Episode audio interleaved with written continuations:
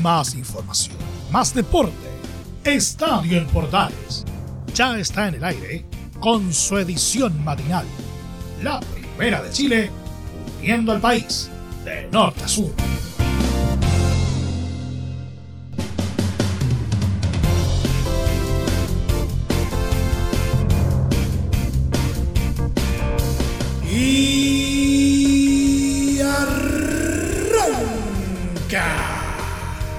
Señoras y señores, ¿cómo les va? Muy buenos días, bienvenidos una vez más, bienvenidos al show día viernes, víspera de fin de semana.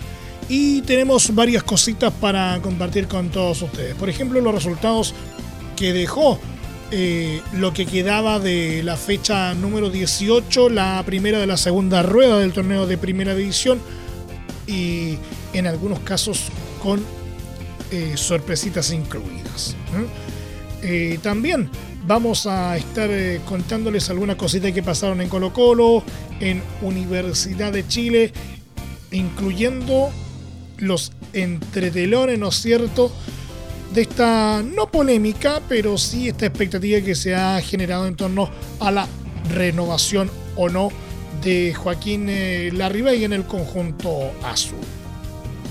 También vamos a estar hablando de Copa Chile, un vistazo a la primera B, la Roja que ya está prácticamente eh, en tierra derecha con miras a la triple fecha de las clasificatorias de septiembre eh, de Qatar 2022.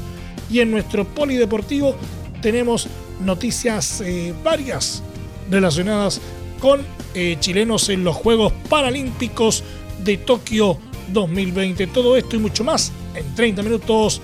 Arranca una nueva entrega de Estadio en Portales AM.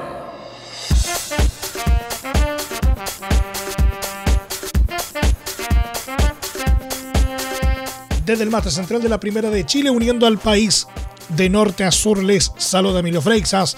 Como siempre, un placer acompañarles en este horario. El saludo inicial para los amigos de la radio Portales de Valparaíso, que como es habitual nos escuchan a doble banda en el 89.5 FM y 840 AM. Unión Española volvió a sumar de a tres puntos este jueves en el Campeonato Nacional, al conseguir una victoria 2 a 1 en su visita a Santiago Wanderers por la fecha 18. El cuadro porteño ilusionó a sus hinchas en los primeros 20 minutos de juego, donde exhibió un arranque con bastante intensidad y que le permitió llegar a incomodar al arquero Diego Sánchez en más de una ocasión. Fue así que tras un remate mordido de Sebastián Uvilla, el uruguayo Facundo Kid solo debió empujar el balón para mandarlo al fondo de la red y abrir el marcador para los locales en los 26 minutos ni bien el decano seguía festejando la apertura de la cuenta cuando llegó la respuesta de los hispanos. En los 35 y luego de un rebote de Mauricio Viana, el volante Ignacio Lemo definió recto y con calma para poner la paridad en las cifras. Tras la primera mitad, los dirigidos por César Bravo comenzaron a tomar las riendas del compromiso, guiados por un gran rendimiento de Víctor Méndez, con aquel empuje llegaron a remontar a los 57 minutos con la conquista del juvenil Diego Acevedo. Los últimos 30 minutos del compromiso fueron exigentes para el conjunto de Colonia y pese a sufrir la expulsión de Cristian Palacios en los 60 por un pisotón sobre Daniel González, lograron defender con éxito su ventaja hasta el pitazo final del árbitro Cristian Garay. Con el triunfo, Unión Española trepó al séptimo puesto con 24 puntos y en la siguiente fecha se citarán con Unión La Calera. Santiago Wanderers, por su parte, sigue como exclusivo colista con solo dos unidades, acumulando 15 derrotas en el torneo. Los de Emiliano Astorga volverán a ver acción en la fecha 20 ya que quedarán libres en la próxima jornada.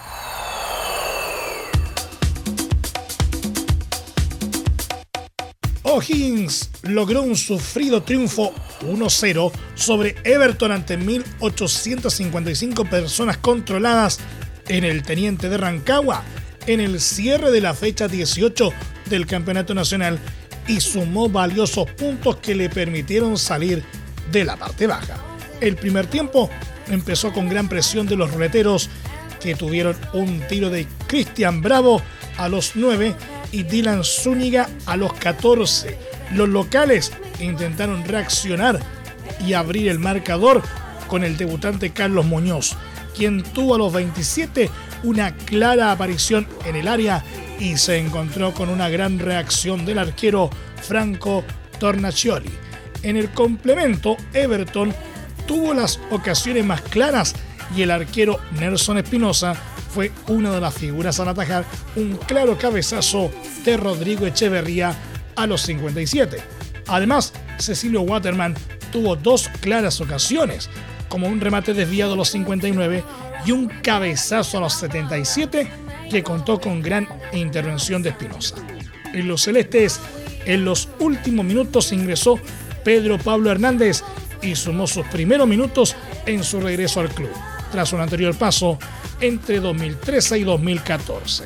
A los 83, el equipo de Rancagua avisó con un tanto de Brian Torrealba que fue anulado por posición de adelanto. El cuadro de Miguel Ramírez siguió insistiendo y a los 90 más 3 encontró un agónico triunfo tras una aparición de Matías Cajáis. Con este resultado, O'Higgins volvió a los festejos y sumó 22 unidades, mientras que los ruleteros se quedaron estancados con 24 positivos.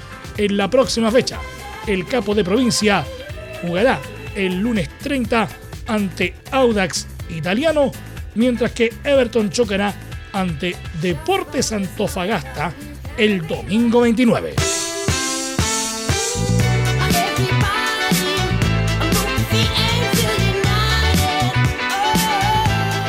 Audax italiano se quedó con un valioso triunfo este jueves en la fecha 18 del Campeonato Nacional al vencer por 2 a 0 a Deporte La Serena en el Estadio La Portada. Resultado que los dejó bastante cerca del liderato. Tras un primer tiempo bastante gris, en el que faltaron grandes oportunidades de peligro, el conjunto dirigido por Pablo Vitamina Sánchez tomó la rienda del juego y tuvo la fortuna de encontrar a un inspirado Joaquín Montesinos. Así, el delantero ex Deportes Melipilla se encargó de impulsar a los itálicos en el marcador, anotando eh, primero desde lanzamiento penal a los 77 minutos de partido, para luego sentenciar el resultado en los 83 tras una buena asistencia de Fernando Cornejo mediante un veloz contragolpe. Gracias a la victoria final, Audax trepó al tercer lugar de la tabla de posiciones con 31 puntos a 3 del líder Colo Colo. En la próxima fecha recibirán a O'Higgins en el Municipal de La Pintana. La Serena, en tanto, quedó en el décimo puesto con solo 21 unidades y su siguiente rival será Curicó Unido en el Estadio La Granja.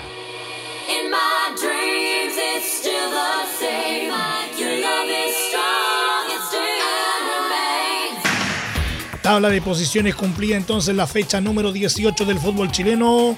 Colo Colo, líder exclusivo con 34 puntos. Segundo, Unión La Calera 32. Tercero, Audax Italiano con 31. Cuarto, Universidad Católica con 29. Quinto, Universidad de Chile 28. Sexto, Deportes Antofagasta 26. Séptimo, cerrando la zona de copas internacionales, Unión Española con 24 puntos. Octavo, Everton con 23, noveno Ñublense Chillán con 22, décimo Cobresal con 22 unidades y un partido menos, un décimo O'Higgins con 22, duodécimo Deporte La Serena con 21, décimo tercero Deporte Melipilla con 20, décimo cuarto Huachipato con 19 puntos y un partido menos, décimo quinto en zona de liguilla de promoción, Palestino con 18 unidades y en zona de descenso directo, Curicó con 15 unidades en la decimosexta casilla y colista Santiago Wanderers con solo dos unidades. Colo Colo anunció este jueves el aumento de aforo que tendrán para albergar el duelo frente a Everton por el Campeonato Nacional. Esto debido al avance de la región metropolitana a fase 4 en el plan paso a paso. A través de sus redes sociales, el cuadro popular indicó, estamos felices por el avance de la región metropolitana a fase 4. La ley 19.327 indica que el aumento de aforo se solicita siete días antes de la realización del partido. Por lo tanto, a contar del próximo duelo de local frente a Everton, sí podremos recibir más público en La Ruca. Cuidámonos entre todos. Esperamos que para el próximo encuentro en nuestro estadio la región metropolitana se mantenga en fase 4 y así poder recibir el aliento de muchísimos más colocolinos, agregan en la publicación.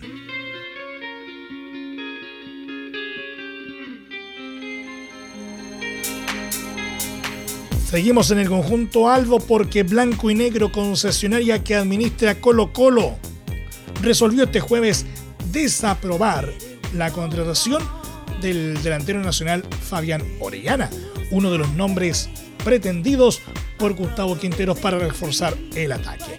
En el directorio votaron por no insistir en la contratación del jugador de 35 años, quien actualmente milita en el Real Valladolid de España. El alto sueldo y su edad fueron los principales factores que jugaron en contra de la decisión de entrar en la pugna por el histórico. De esta forma, le queda vía libre a Universidad Católica para intentar quedarse con el fichaje del futbolista surgido de Audax italiano.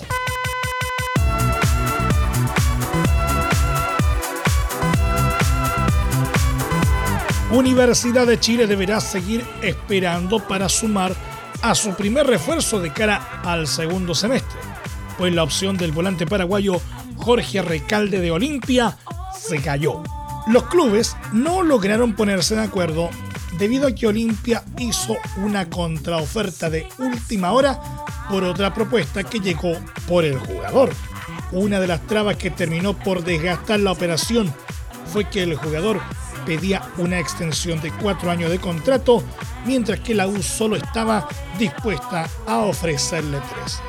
Desde la dirigencia no harán más esfuerzos por el futbolista y se enfocarán en otros nombres.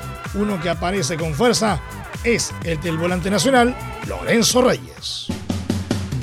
Entre Marco Grande y Marco Chico, media vuelta y vuelta completa. Escuchas Estadio en Portales en la Primera de Chile, uniendo al país de norte a sur.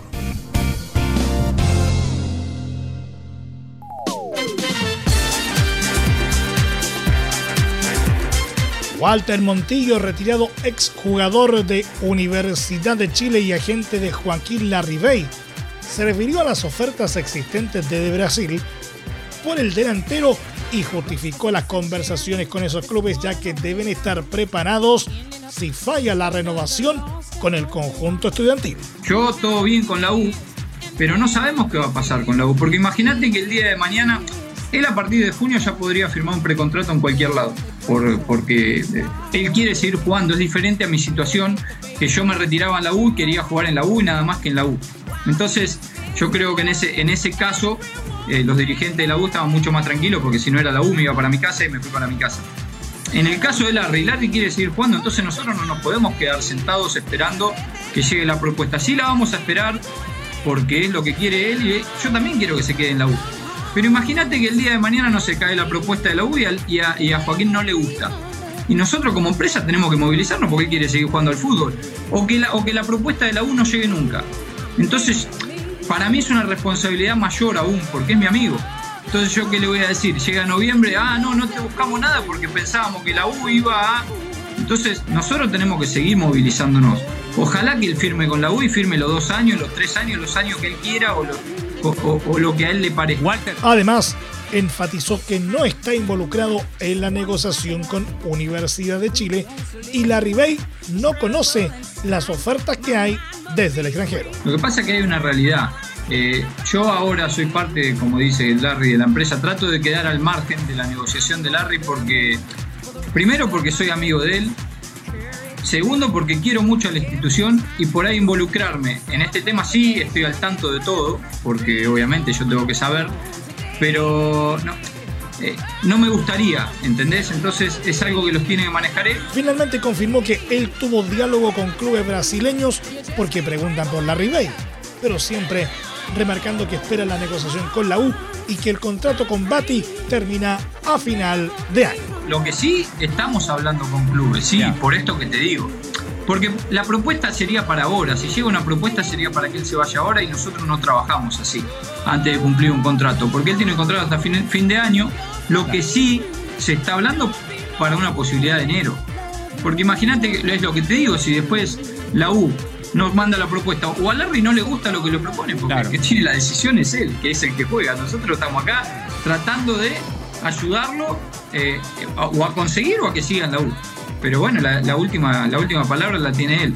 Pero nosotros nos tenemos que seguir movilizando. Esto que sale de Brasil, yo en Brasil, gracias a Dios me fue bien como jugador. Y muchas veces me llaman y me preguntan, che, ¿lo ves a Larry acá? Y sí, lo veo. La verdad que sí. Porque qué le voy a decir, no, la verdad que Larry no, puede jugar solamente en la U, no. Sí, lo recontra veo en cualquier equipo. Y bueno, después sale, sale en la prensa porque yo soy una persona pública y va a salir. Pero no, he escuchado, no, lo querés sacar de la U. No, yo no quiero nada. Yo quiero hacer mi trabajo, quiero hacerlo bien, con mucho profesionalismo. Y con Larry más todavía porque es un amigo. Yo no puedo, no puedo fallarle. Entonces, por ahora estamos esperando. Y el día de mañana, si no esperamos, por lo menos hay agentes, ya le fuimos contando, de que él queda libre a fin de su parte, Larry Bay indicó que no conoce sobre ofertas en el extranjero porque está esperando la oferta de la U, que será en los primeros días de septiembre porque tampoco quiere perder el foco deportivo en la tienda azul y uno de sus deseos es terminar su carrera en el equipo.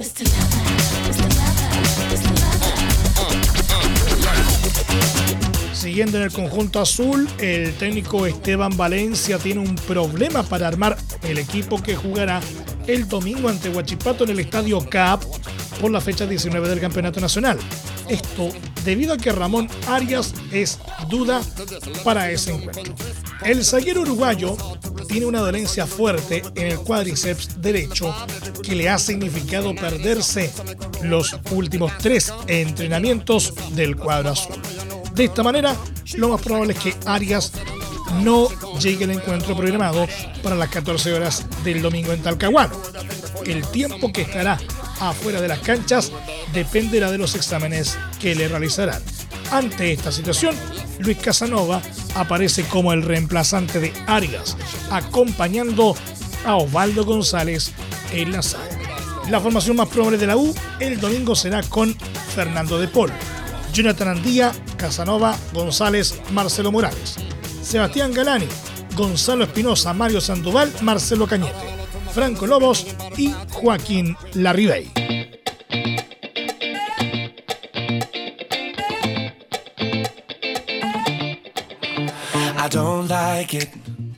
Malas noticias para Colo Colo. La ANFP decidió no modificar las fechas de las semifinales y final de la Copa Chile, pese a la petición de los salvos que no podrá contar en estas instancias con dos de sus figuras por las clasificatorias a Qatar 2022. El ente rector del fútbol chileno no acogió la solicitud de Blanco y Negro, que no tendrá a su disposición ni a Iván Morales, nominado a la selección chilena, ni a Gabriel Costa, que fue llamado por Perú. El duelo de semifinales ante Unión Española está programado para el 1 de septiembre, mientras que la final se disputará el sábado 4 del mismo mes.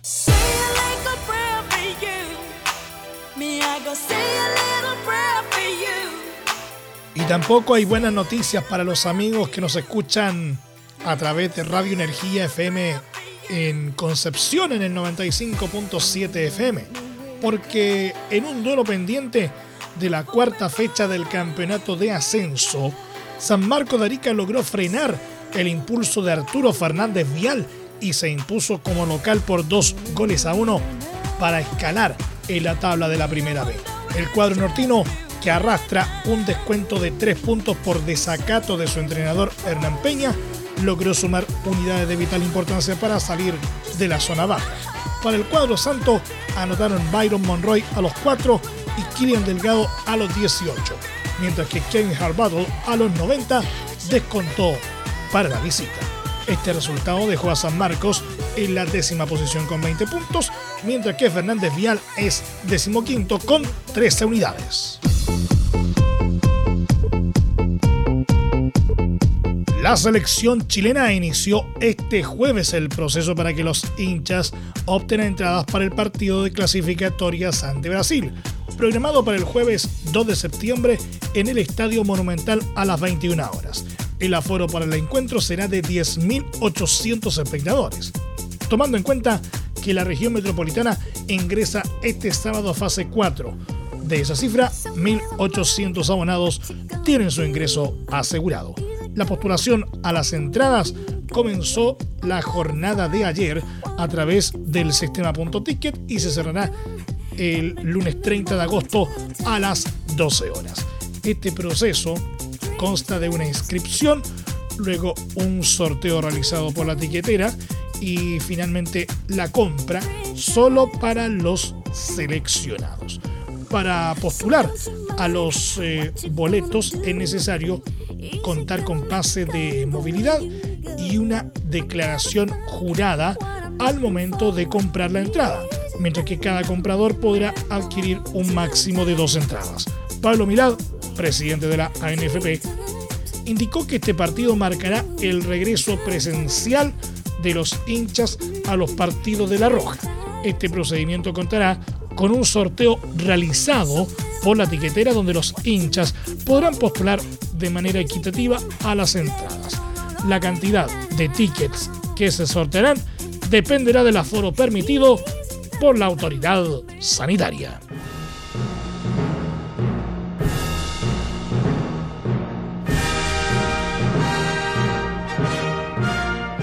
Nos vamos al polideportivo donde tenemos eh, noticias de los chilenos en los Juegos Paralímpicos de Tokio 2020 el chileno Cristian de Toni logró su clasificación a la siguiente ronda, cuartos de final, en el tenis de mesa clase 6 en los Juegos Paralímpicos de Tokio, pese a perder 3 a 2 ante el griego Kanelis Chatsikiriakos, el nacional que venía de superar al uno del mundo.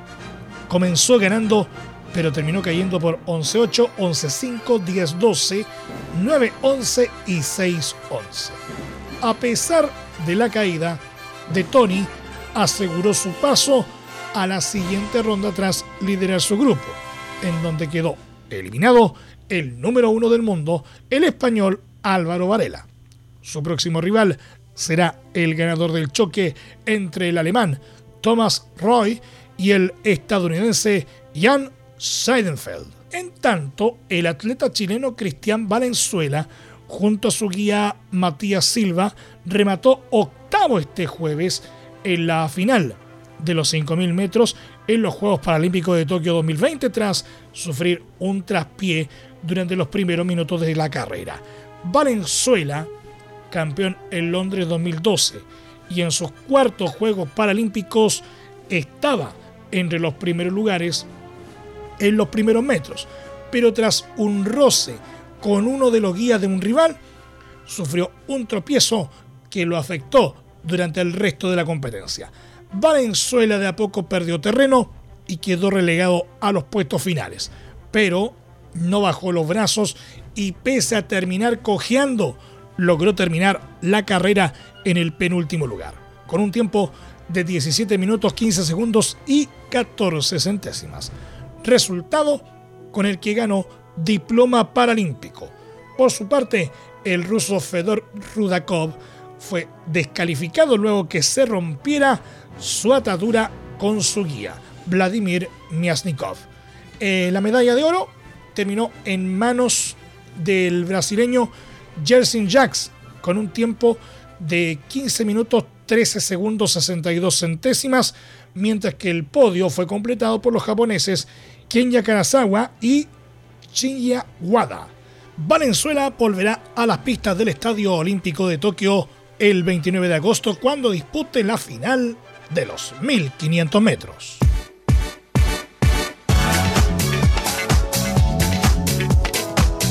Y para terminar, el tenista chileno Cristian Garín, número 19 del ranking ATP, decimosexto sembrado, conoció a su rival para la primera ronda del US Open, cuyo cuadro principal arranca el próximo lunes 30 de agosto. El Nacional enfrentará en su estreno al tenista eslovaco Norbert Gombos, número 112, de 31 años y cuyo mejor ranking es el puesto 80 que alcanzó el 2 de octubre de 2017, mientras que no registra títulos en el circuito durante su carrera. Tampoco existen enfrentamientos previos entre ambos. El ganador del cruce se medirá al triunfador de la llave entre el australiano John Millman, número 43, y un tenista proveniente de las clasificaciones. Nos vamos. Muchas gracias por la sintonía y la atención dispensada. Hasta aquí nomás llegamos con la presente entrega de Estadio en Portales en su edición AM, como siempre a través de las ondas de la Primera de Chile uniendo el país de norte a sur. Les acompañó Milo Freixas. Muchas gracias a quienes nos sintonizaron por las distintas plataformas de Portales Digital a través de la red de medios unidos en todo el país y por supuesto también a través de la Deportiva de Chile radiosport.cl.